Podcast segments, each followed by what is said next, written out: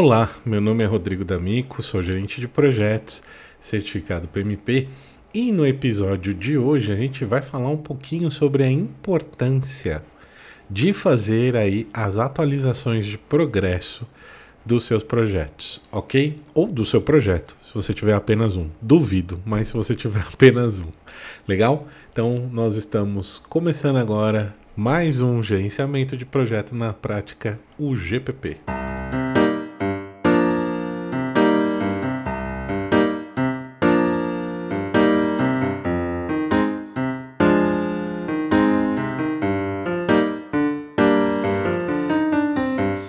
Você vai se perguntar agora por que, que você vai fazer um episódio para falar sobre a importância de fazer a atualização de progresso do projeto.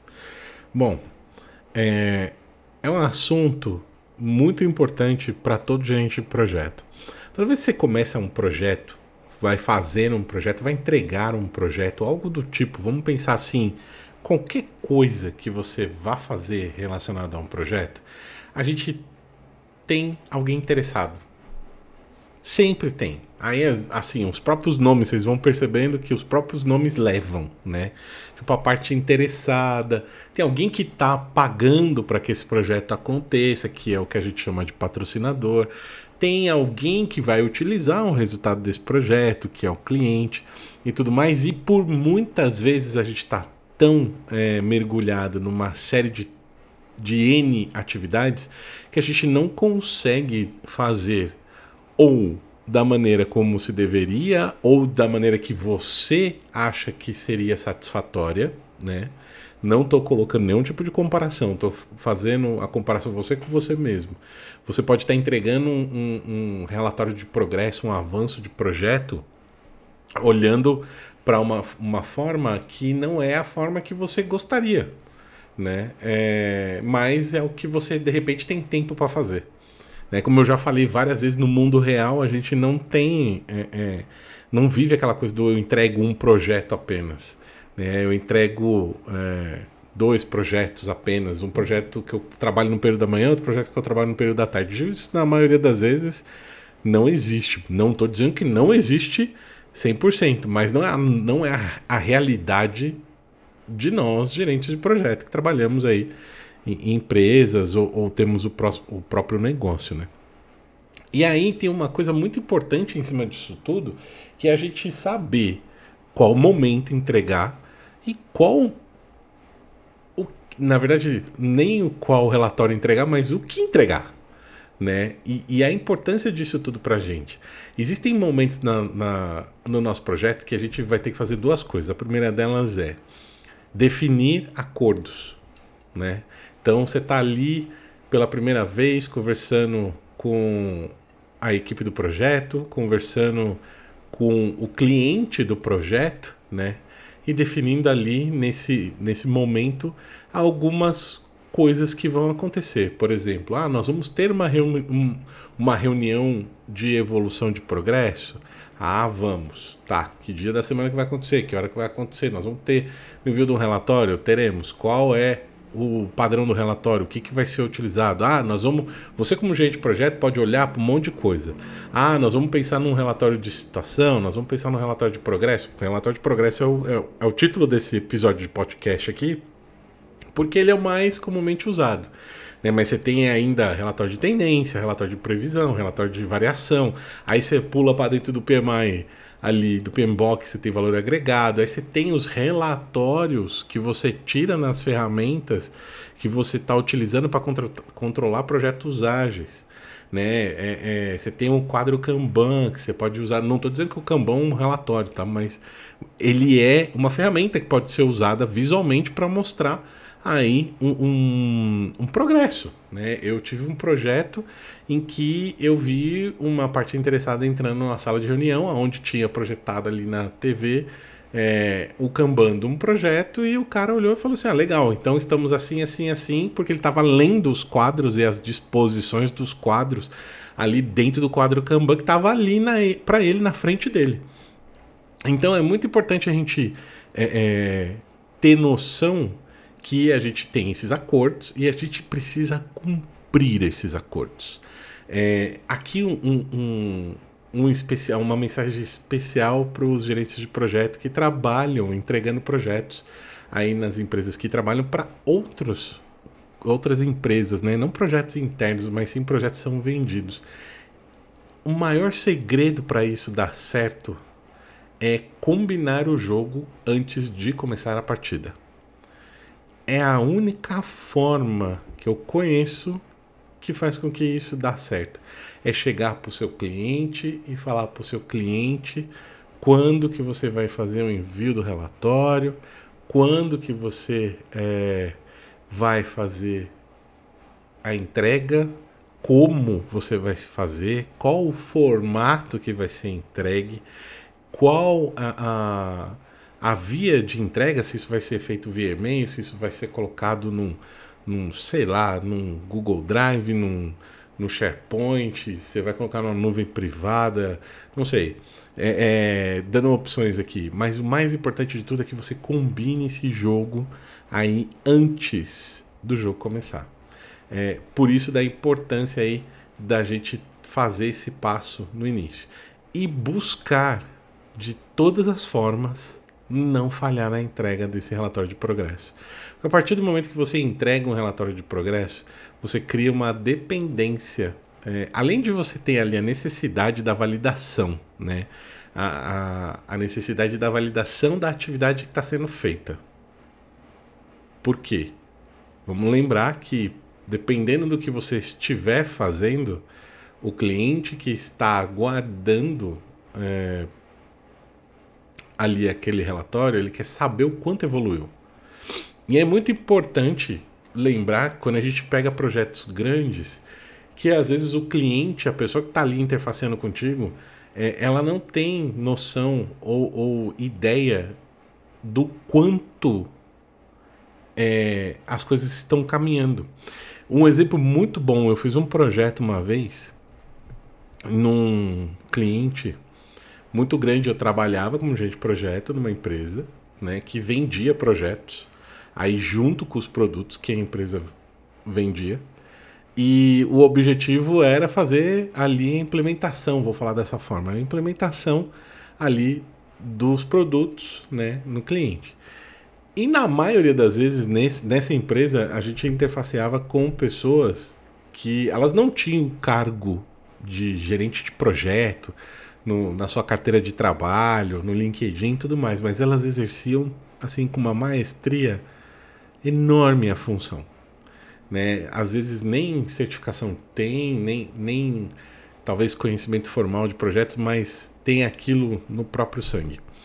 E um desses, um, um desses clientes aí, inclusive trabalhei por muitos anos com ele, é, ele não sabia que existia uma, uma atividade do, daquele projeto acontecendo numa cidade no interior do Tocantins.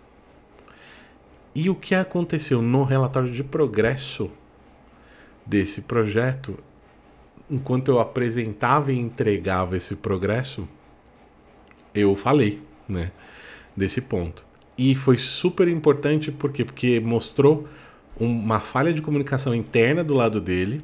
Isso não não é importante do ponto de vista ruim é, é, da situação, mas sim do quanto que o processo ele poderia ser melhorado para que aquele tipo de, de situação não acontecesse. Porque se eu tivesse um problema no meu projeto que necessitasse de uma intervenção dele naquela cidade, naquele local, ele não ter, ele teria ação, sem dúvida nenhuma, mas não teria na, talvez na velocidade que o projeto necessitaria para fazer ali a entrega. Então é muito importante é, a gente olhar para essa questão do buscar não falhar. E se tiver que falhar, não esquecer da regra principal de trabalho de um gerente de projeto. A maior parte do trabalho, cerca de 80% do trabalho do gerente de projeto, e isso não, eu estou falando de gerente de projeto aqui, mas isso serve para Scrum Master também, tá? É, é comunicar. E comunicar muito bem. Então, se você não puder, vai lá e fala. Ó, oh, eu não vou conseguir te entregar o relatório hoje, mas eu te entrego o dia tal. Tá? É muito importante ter essa comunicação, transparência e honestidade. Né? A gente precisa trazer esses, esses é, valores para o nosso trabalho. A gente precisa lembrar que um projeto, na grande maioria das vezes, ele existe por quê? Para resolver algo específico. Ele existe para criar algo específico. Ele existe para fazer alterações em algo. Né? Então a gente está buscando sempre de alguma forma olhar para algo que pode ser tratado como uma oportunidade ou um problema. Tá? Qualquer coisa que eu falei agora pode ser trocada por oportunidade ou por problema. Né? Então é muito importante a gente ter isso em mente. Trazer esses valores de honestidade, transparência para dentro desse trabalho que é extremamente crucial, que é liderar o projeto aí, a equipe do projeto, estar tá junto com a equipe do projeto, desenvolver junto e vencer junto. Certo? Bom, outro outro e último ponto com relação à importância de fazer a atualização do progresso aí do projeto. Se você está sozinho como gerente de projeto, dentro de uma empresa ou algo do tipo, talvez isso seja um pouco, um pouco mais difícil a realização do benefício. Mas, é, se não for o seu caso, você vai perceber que isso é, é algo que pode te trazer benefícios bem rápidos. Principalmente para quem trabalha em, departamento que, em departamentos, em locais que existem mais gerentes de projeto que possam aí tirar benefícios disso que eu vou falar agora. Tem um relatório, um repositório aonde você possa guardar a, aquele sintético, né?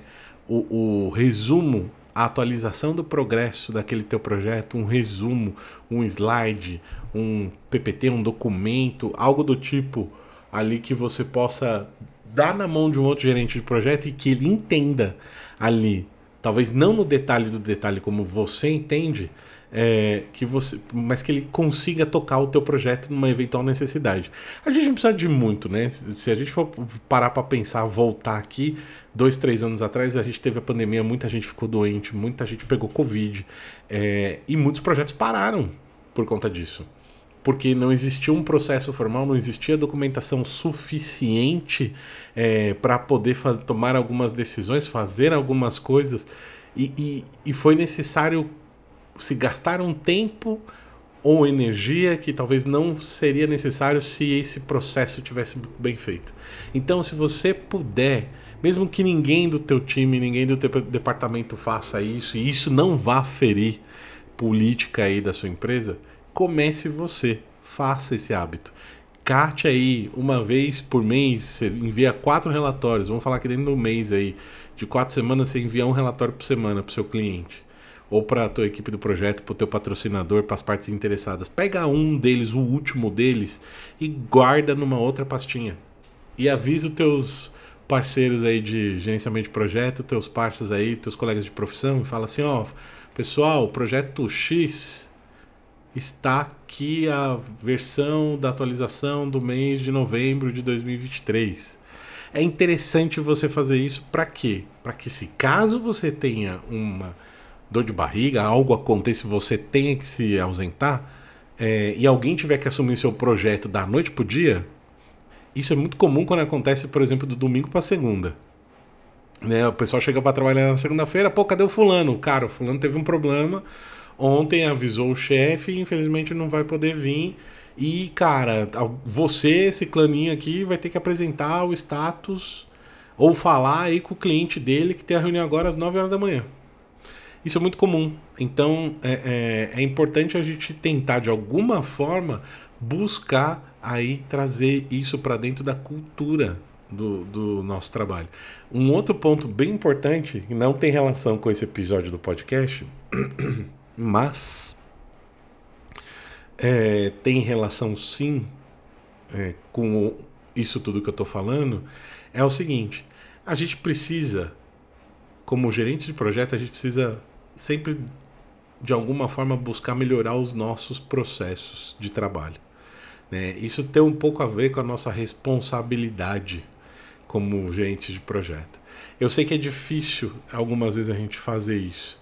E eu sei que é, é, situações, tem situações que elas são extremamente complicadas e difíceis de fazer. Mas a gente tem que buscar tentar. A gente vive num mundo onde projeto está envolvido em tudo. Eu já falei isso aqui no podcast. A gente está. Você pode estar tá nesse momento ouvindo esse podcast e eu tenho 99% de certeza num aparelho foi é, criado a partir de um projeto. Em alguma plataforma que foi criada e desenvolvida a partir de um projeto. Né? Então, projetos são criados para resolver coisas, criar coisas, gerar coisas. Né? Então é muito importante a gente ter sempre em mente. Você, gente, projeto, saiba que a sua profissão ela está relacionada com muita coisa. E uma delas é a criação de novas coisas. Né? Isso tem relação com aplicações, isso tem relação com os novos serviços locais. Ah, não precisa de muito. Ó, se vocês quiserem conhecer um negócio interessantíssimo, é muito louco, eu descobri isso aí tem alguns meses. Tem um projeto de uma cidade lá na Arábia Saudita que se chama The Line, que é basicamente a linha em, em inglês, traduzido para inglês. É, e tem, cara, um, tipo, um time enorme de projetos envolvido nisso para construir uma cidade numa linha reta. Imagina o produto final daquele projeto, que na verdade aquilo não é um projeto, aquilo ali é tipo um programa gigantesco, é um conglomerado de programas, eu sei lá, é, não consigo nem visualizar o por conta do tamanho, aquilo ali vai produzir uma cidade, se der certo. Né? Não, não que eu estou dizendo que não vai dar, mas é, é bem, bem é, ambicioso o projeto ali. Mas é um projeto que tem uma equipe que com certeza tem centenas, centenas, centenas de pessoas como parte do time de, de projeto. Legal? Bom, eu fico por aqui hoje. Eu espero que você esteja tomando muita água nessa onda de calor, principalmente para quem está em São Paulo, aí Rio de Janeiro, no Sudeste, onde. Bom, no Sudeste, no Nordeste, o país inteiro está muito quente, né? Então beba água, certo? Fique bem e eu espero você aqui no próximo episódio, na próxima sexta-feira. Beleza? Não se esquece aí de se inscrever aí nos, nas redes sociais do podcast, no Spotify, Apple Music, Amazon Music, Deezer. É, e se você quer que eu fale de algo específico, aí vai para o pessoal que está no Spotify, porque só funciona no Spotify. É, mas se você não está no, Spotify, vai lá, cria uma continha lá e faz um, um comentário. Deixa um comentário sobre algo que você gostaria que eu falasse aqui. Ou algum problema que você está enfrentando num projeto seu que você gostaria que eu te ajudasse. Legal? Valeu, até o próximo episódio, gente. Tchau!